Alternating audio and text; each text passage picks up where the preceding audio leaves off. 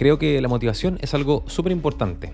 Saber gestionar la motivación intrínseca, esa que viene desde adentro, y también buscar estímulos extrínsecos, o sea, situaciones desde afuera que nos muevan, eh, es fundamental para poder lograr ah, nuestras metas, nuestros objetivos.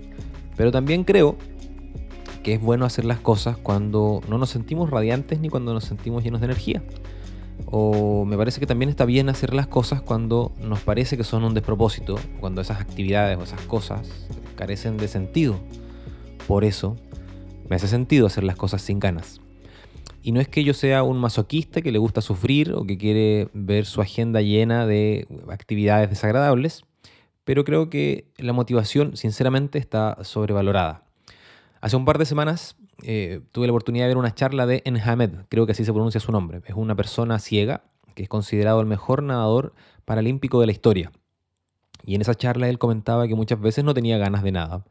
No solo por, no tenía ganas de nada, no es que estuviera combatiendo eh, alguna especie de desánimo en particular por su situación de discapacidad, sino que simplemente no tenía ganas de nada como cualquiera de nosotros, que se le levanta con el pie izquierdo y no tiene ganas de nada. Pero aún así, en los días en los que no tenía ganas, él se metía al agua, porque él describía que no necesitaba ganas ni necesitaba motivación para lograr los objetivos que él se había propuesto. Se describía a sí mismo como un tipo sumamente fiel a sus planes y que cumplía todo lo que había puesto en el papel. De hecho, ponía mucho énfasis en eso, en poner los propósitos y los objetivos en el papel.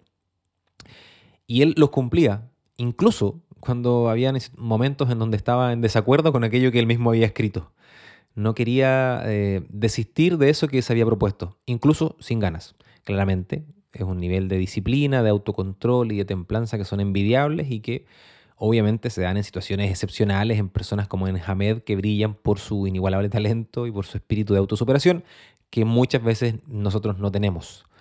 Pero escucharlo no solo me sorprendió y no solo me hizo mucho sentido, sino que también me causó una paradoja porque yo soy una persona, yo soy un profesional que alrededor de un tercio de mis ingresos son generados, yo, pago más o menos un tercio de mis cuentas gracias a espacios educativos, a charlas, a ponencias, a conferencias, a pláticas que, doy a distintas organizaciones y que la mayoría de esas son de carácter motivacional, e, es decir, me pagan para ayudarle a la gente a que tenga ganas o a que aprenda a gestionar las pocas ganas que tienen y las conviertan en las ganas suficientes como para sacar adelante eso que tienen que hacer. Ahora, que yo me dedique a eso no me convierte en una persona ingenua. Yo, yo sé que está bien hacer las cosas sin ganas. Y yo sé que incluso está bien prescindir de las ganas. Y es que le hemos atribuido tanto mérito a la motivación y se ha vuelto tan protagónica la motivación en nuestros proyectos, en nuestros hábitos, en nuestras relaciones, que cuando andamos bajos de motivación, simplemente dejamos todo botado y eso está pésimo los trabajos, los estudios, nuestros hábitos, la familia, los hijos, la pareja. Todo queda a la deriva cuando uno anda con niveles bajos de motivación. Y yo creo que eso pasa porque hemos asociado la motivación con estados emocionales como la alegría o el entretenimiento. Entonces, si la cosa no está alegre, sino que está triste, y si no está entretenida, sino que está aburrida, la abandonamos. Yo, por ejemplo, eh, a mi hijo, a Santiago, lo amo. Sinceramente doy la vida por él mi amor hacia él me motiva a ser un buen padre, pero no siempre nos llevamos bien. No siempre tenemos buenos días, no siempre puedo asociar el amor que siento hacia él con estas emociones como la alegría o el entretenimiento, sino que todo lo contrario. Y de hecho muchas más veces de las que me gustaría. Y entonces, ¿qué, pasa cuando tenemos días difíciles? ¿Dejo de cuidarlo? ¿Qué pasa cuando me cuesta sacar adelante la rutina doméstica? ¿Lo dejo sin comida? Claramente no, no va por ahí la cosa, sino que es obvio que podemos hacer las cosas sin motivación, con buenos motivos, que en este caso es mi amor paternal hacia mi hijo, pero no esa motivación asociada a estos estados emocionales pasajeros como la alegría o el entretenimiento. Ahora, la motivación es genial. Los mecanismos que explican por qué algo se nos hace motivante y por qué otra cosa no nos es motivante son mecanismos maravillosos. Nuestro cuerpo y nuestro cerebro funcionan de formas increíbles. Pero a estas alturas, es evidente que la motivación está sobrevalorada y no podemos depender de ellas, porque muchas veces no la tenemos. Y no podemos hacer que todas nuestras actividades y que toda nuestra agenda dependa de cuán motivados estamos o cuán desmotivados estamos. Por eso me hace sentido hacer las cosas sin ganas. Pero con otros elementos que son iguales o incluso más importantes que la motivación. Yo sé esto de, en primera persona y, sé esto de la forma más difícil eh, en que se puede llegar a saber o aprender. Te he contado en otros episodios y en otros momentos que he llevado adelante terapia, que me he permitido ser acompañado por un coach, eh, han estado cerca mío directores espirituales, profesionales de la salud, o sea, me, he permitido acompañarme por personas que me han ayudado a salir adelante. Pero esto no ha sido simplemente por capricho o por, por autocuidado o por una especie de vanidad y de tratar de que personas me digan lo bien que estoy. No. Esto ha sido porque durante años yo pasé una crisis muy grande, una depresión muy profunda, en donde a diario sinceramente tenía ganas de borrarme del mapa. Y la ideación suicida, que es uno de los síntomas y signos de la depresión, era una idea que rondaba mi cabeza todos los días.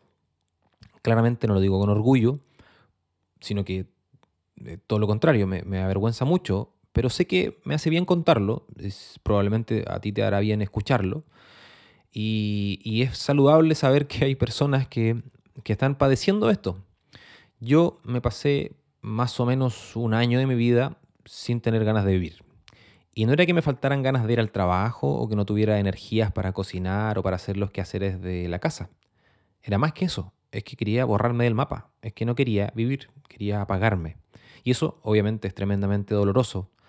No solo porque no tenía motivación para hacer las cosas, sino que porque no tenía motivación para continuar viviendo, que es lo más grande de todo. Ahora, gracias a Dios, gracias a mis terapeutas, gracias a mi esfuerzo personal, salí de ese episodio tan doloroso, me he superado esa enfermedad, estoy dado de alta y al mismo tiempo aprendí un montón de cosas en ese proceso, como por ejemplo la, importancia de seguir haciendo las cosas aun cuando no tienes ganas, aun cuando no tienes motivación, aun cuando parece que no tiene sentido. Y en ese trance, en ese camino, me ayudaron dos cosas. Primero, me ayudaron los hábitos. Obviamente, adquirir hábitos no es algo difícil, eh, porque tenerlos es un camino largo y, empedrado, pero es un camino mucho más seguro para lograr tus objetivos que el camino que nos propone la motivación. Los hábitos como los sencillos, los hábitos domésticos, como lavarte los dientes, desayunar algún tipo de alimentos, hacer ejercicio con regularidad, obviamente son hábitos desafiantes al inicio, pero son muy provechosos. Cualquiera que ha pasado estas cosas, ¿no? cualquiera que ha intentado adquirir hábitos, eh, sabe que no se adquieren de la noche a la mañana cualquiera eh, que ha adquirido hábitos conoce los beneficios de, de, perseverar en eso, ¿no? de lavarse los dientes, hacer ejercicio, comer saludable. Y claro, uno sabe que al mismo tiempo cuando ya ha adquirido los hábitos, esas cosas pasan por inercia y no necesitas ganas para, para vivir de forma saludable o lavarte los dientes. Es conocido por todos los beneficios de la higiene dental, por ejemplo. Y, y el segundo elemento que me ayudó es el sentido de propósito.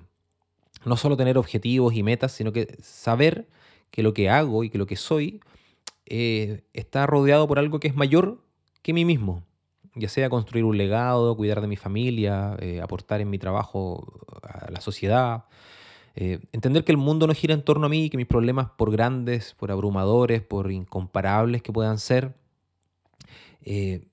y que, son, y que, nublan mi entendimiento, está bien, son importantes, pero, pero lo que yo estoy transitando muchas veces es más grande que yo mismo, y saber eso ayuda mucho, ayuda mucho para poder seguir caminando. Ahora, claro, había muchos momentos en donde yo en lugar de superar esas dificultades simplemente transitaba por ellas, eh, las caminaba, las sufría, me dolía, pero caminarlas, sufrirlas, dolerme, me permitió seguir vivo sin ganas, sin ganas de seguir vivo, pero vivo. Y eso de seguir vivo sin ganas, pero haciendo las cosas me sacó adelante, me permitió salir a la superficie, me, permitió volver a encontrar motivación en algunos momentos y me permitió volver a encontrar motivación de esa que se asocia a estos estados emocionales como la alegría y el entretenimiento, pero también encontrar motivación que no se asocia a la alegría y el entretenimiento.